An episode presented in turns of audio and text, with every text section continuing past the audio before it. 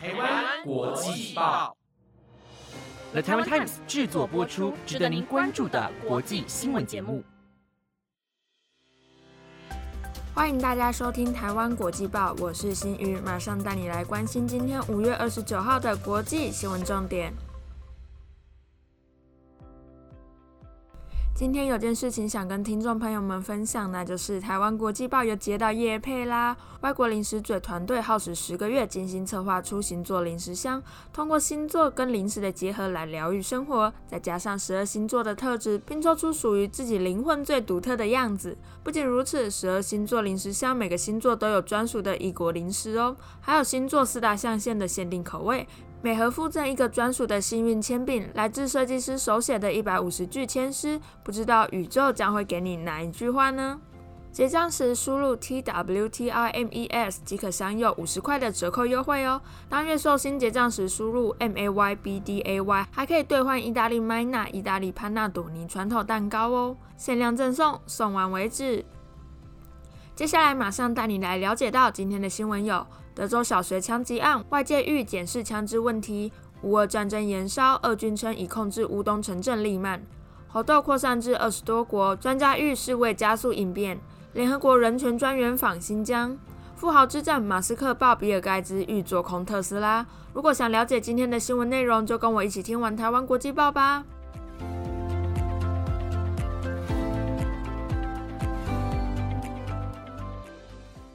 今天第一则新闻就带你持续关心到浩伟跟婉萱所播报过的德州小学枪击案。十八岁枪手拉莫斯在二十四号手持步枪闯入位于德州的罗布小学进行无差别射击，造成十九名孩童及两名教师死亡。二十八号，美国当局也还原三天前小学枪击案的发生过程，并表示教室内的孩童陆续打了至少六通电话，请求警方的协助。但警方却在外面的走廊等了将近一个小时才进入教室攻坚，击毙枪手。此举也引发大众的不满，并质疑警方为何延误攻坚。德州公共安全局局长麦克洛也对此回应：当初做出错误的决定，警方不应该延误攻坚。这起意外也让外界重新检视美国的枪支问题，不少民众也呼吁政府严格控管枪支。根据美国国会山报的报道，德州州长艾伯特在二十七号表示，将会透过修法来提供人民安全的环境，避免类似的憾事再度发生。艾伯特还表示，将会从学校的防护措施及犯罪者的心理健康状况开始着手调查。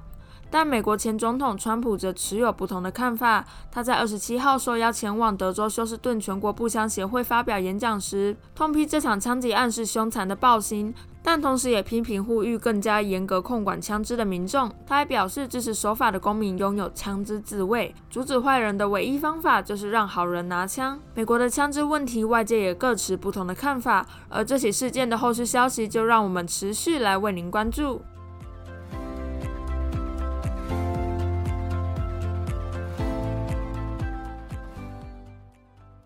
第二则新闻带你持续关心到乌俄战争的最新现况。乌俄战争来到第三个月，战火似乎没有要停止的迹象。经过多次双方的谈判及其他国家的调停，仍毫无结果。俄军持续往乌东地区推进。乌克兰当局在二十七号表示，目前位于乌东的卢甘斯克州的俄罗斯军队约有一万人。俄军试图攻击任何可能的方向来取得进展，这也导致乌克兰军队必须从卢甘斯克州的阵地撤退。来避免遭到俄军的俘虏，而俄罗斯的国防部也在二十八号发布声明，表示位于乌东的利曼已经完全被俄罗斯及乌东分离主义部队控制。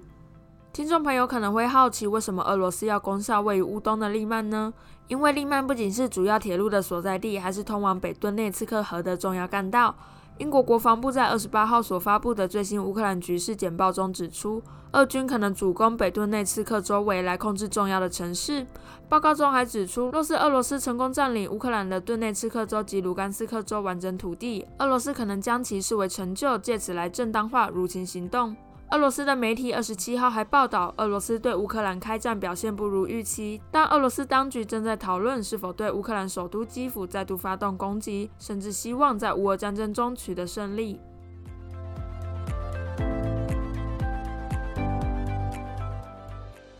下一则新闻带你来关心到先前幼廷和嘉怡有播报过的猴痘。猴痘原本是在非洲中西部所发现的病毒。五月七号，在英国出现首例的猴痘病例，短短三周的时间，已经扩散至全球二十多个国家，造成两百多人染疫。虽然猴痘的传染力及危险性不及新冠病毒，但许多专家也呼吁世界卫生组织应该加速进行围堵，防止猴痘持续扩散，不该再犯下新冠疫情刚爆发时的错误。根据路透社的报道，瑞士日内瓦大学病毒学专家艾克尔在二十八号表示，虽然世界卫生组织尚未针对猴痘发出相关的警告，但世界各国应该汲取新冠病毒的教训，及早关注疫情的走向，并建立严格的隔离机制。他还表示，如果猴痘在更多国家成为地方性的流行疾病，情况会变得更加棘手。牛津大学的猴痘专家奥利亚罗也强调，如果要预防全球性的疫病大流行，就必须从疫情现在爆发的地方开始控制。报道还指出，世界卫生组织正在考虑是否将猴痘列为国际关注公共卫生的紧急事件。如果猴痘被列入，将会加速相关人员进行研究及投入资金来控制疫情。但专家认为，世界卫生组织不会太早下定论，因为猴痘目前有相对充足的医疗手段可以医治。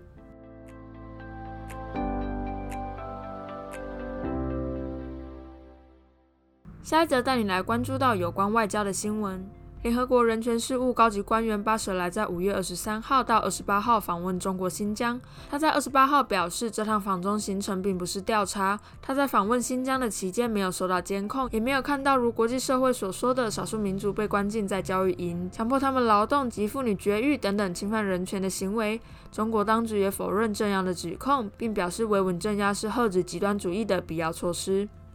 巴舍莱这趟行程引起外界的热议。根据他所发布的新闻稿指出，他不仅参访了监狱，还参访了前职业培训中心，同时也对新疆去极端化的措施及少数民族的权利提出了质疑跟担忧。但中国当局已经向他当面保证，职业培训中心已经遭到拆除。巴舍莱访问中国新疆的期间，还与中国国家主席习近平进行了一场视讯会议。他也称这场访问是倾听双方的意见，就人权的问题直接讨论，同时也支持中国履行国际人权法规定的义务。他也呼吁中国在新疆进行反恐扫荡时，要避免任意、无差别的措施。巴舍莱这番言论也受到人权团体及海外维吾尔人的抨击，并称他这趟旅程是中国刻意安排的宣传之旅，而非看到真正的新疆。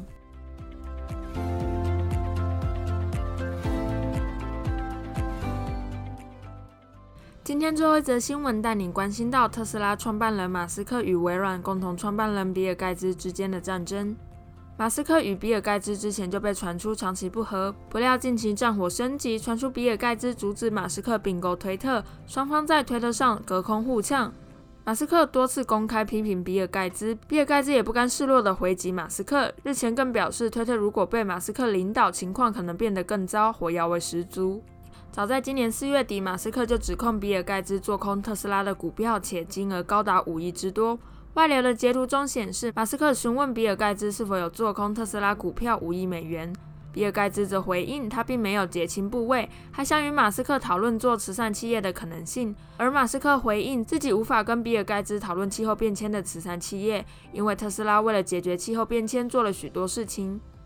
在二十七号时，马斯克在推特上发起投票，询问网友比较不信任政客还是亿万富翁。有网友在贴文下面留言，表示自己相信马斯克，但绝对不相信比尔盖茨。马斯克也怒呛比尔盖茨，一边声称要帮助解决全球暖化的问题，一边握有特斯拉的空头部位。马斯克还表示，比尔盖茨原本持有五亿美元的特斯拉空头部位，但是因为特斯拉股价大涨，导致他现在需要十五至二十亿美元才能平仓。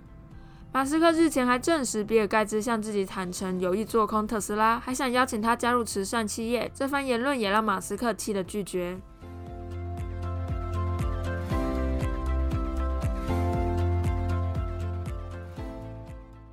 以上就是今天的台湾国际报新闻内容，由了台湾 Times 制作播出。感谢大家的收听，我们下次见。